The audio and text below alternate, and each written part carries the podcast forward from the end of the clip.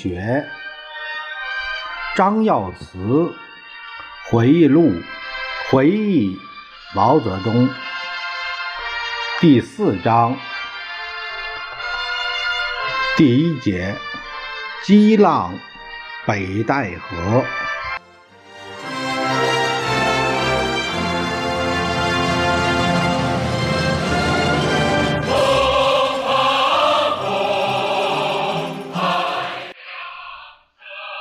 毛泽东挥臂搏击江海狂涛。毛主席酷爱游泳，他那与风浪搏击的力量，并非一朝一夕而练就的。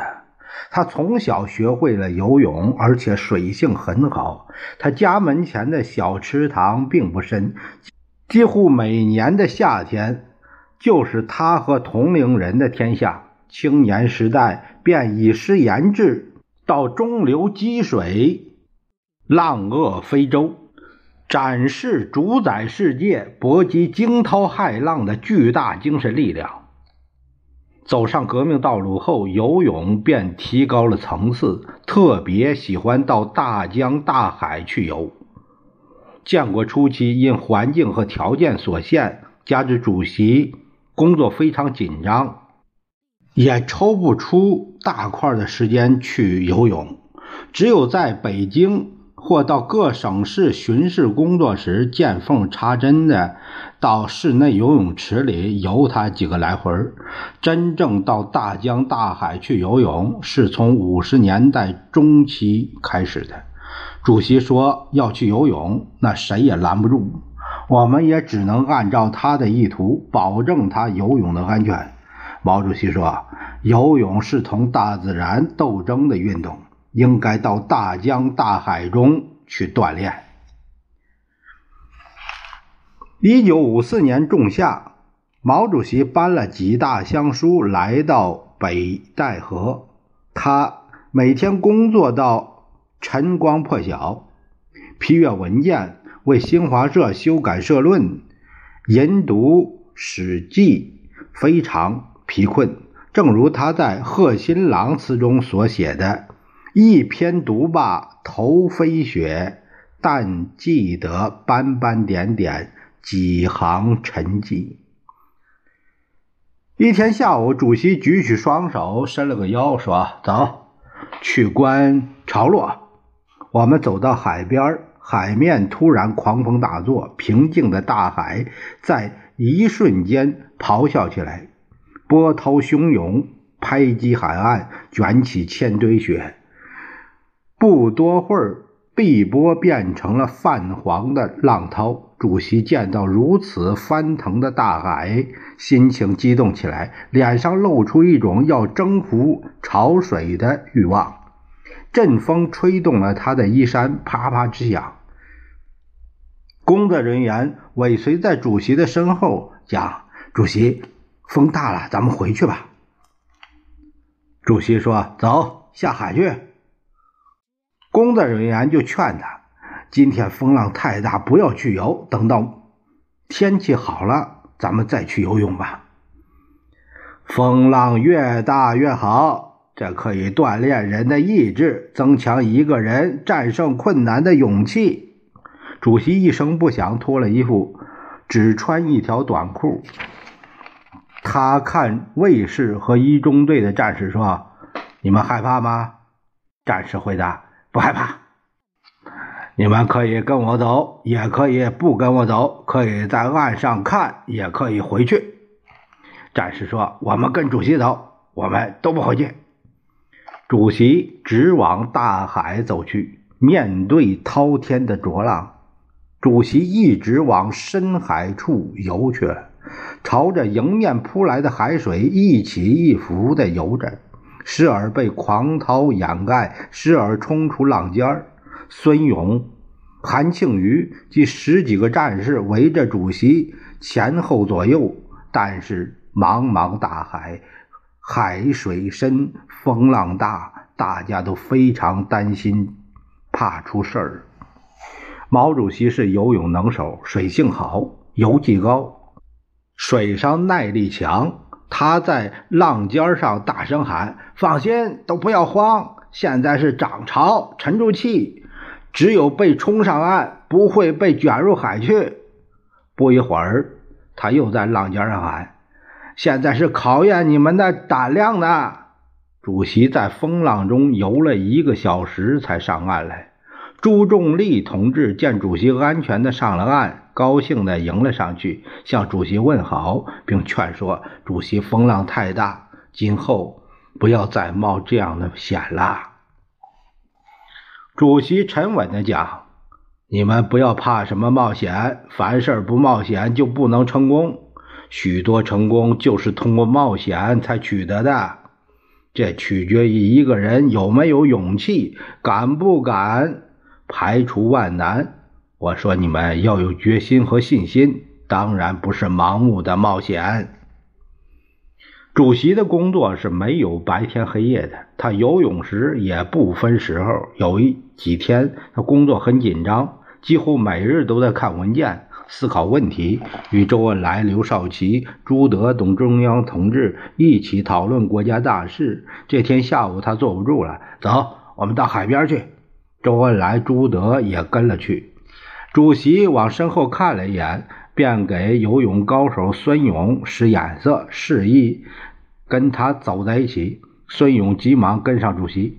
孙勇说：“主席，我们不要走远了。天气预报说今天有雷阵雨。”果然，一到海边，天空突然黑了下来，霎时霹雳一阵雷声。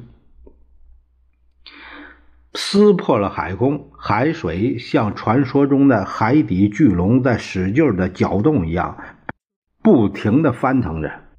主席说：“你先下去看看。”孙勇纵身跃进了浪谷。这时，海上除了主席与孙勇一批人外，见不到一个渔民。这些渔民就在刚才的那一阵雷中，纷纷摇桨上了岸。周总理、朱老总见到主席要下水，一下子慌了神儿，远远的使劲喊：“不要下了，不要下了！”一边急呼，一边向主席这边跑。可是主席已经下水了，四处雷声不断，暴雨劈头盖脸打来。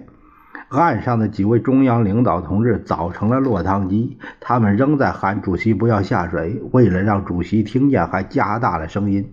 但是风声、雷声、潮声早就把喊声给淹没了。主席跟孙勇在波涛中任情的搏击，他一会儿面朝天，一会儿对着水，尽情地感受着狂澜怒涛和乌云震雷。他也分不清哪是海，哪里是天，好像天是倒挂着的海，海是倒挂着的天。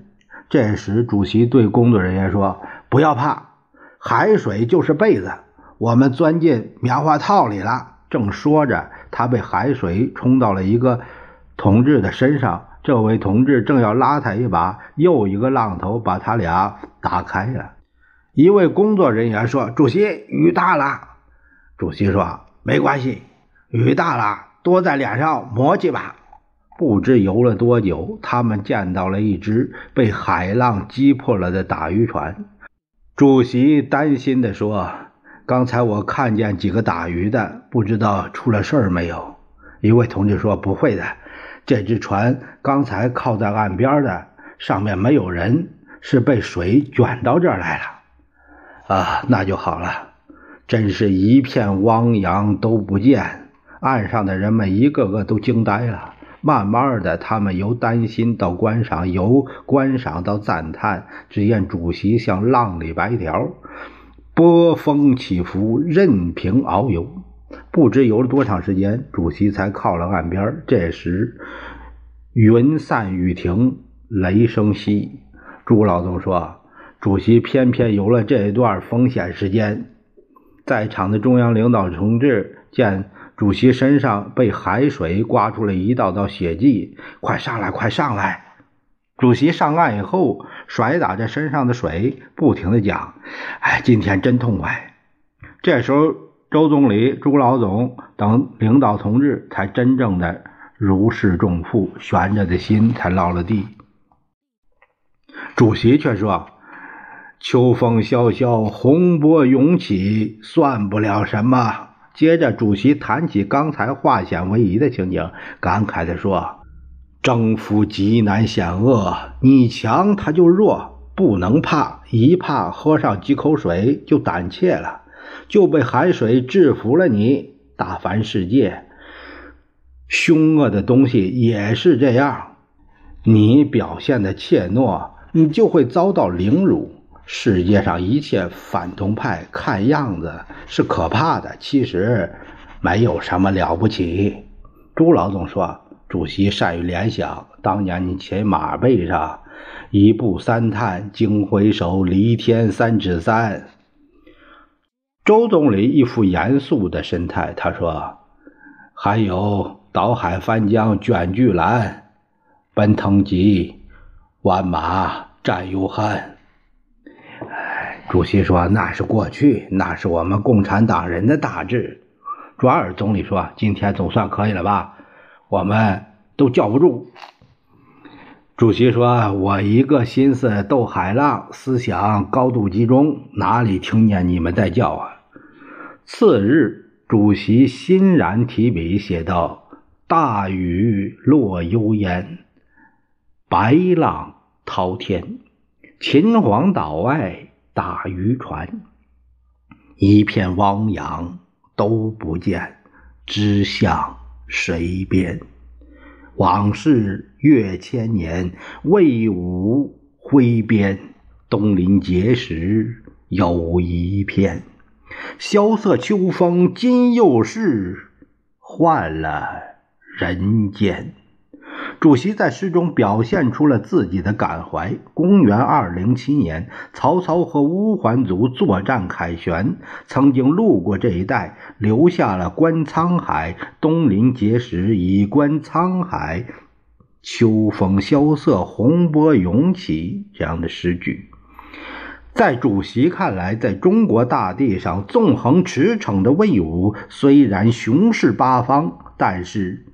时过千年，他所遗留下来的，只不过是一段漫长的动乱历史和一块早已成为沉寂的结石。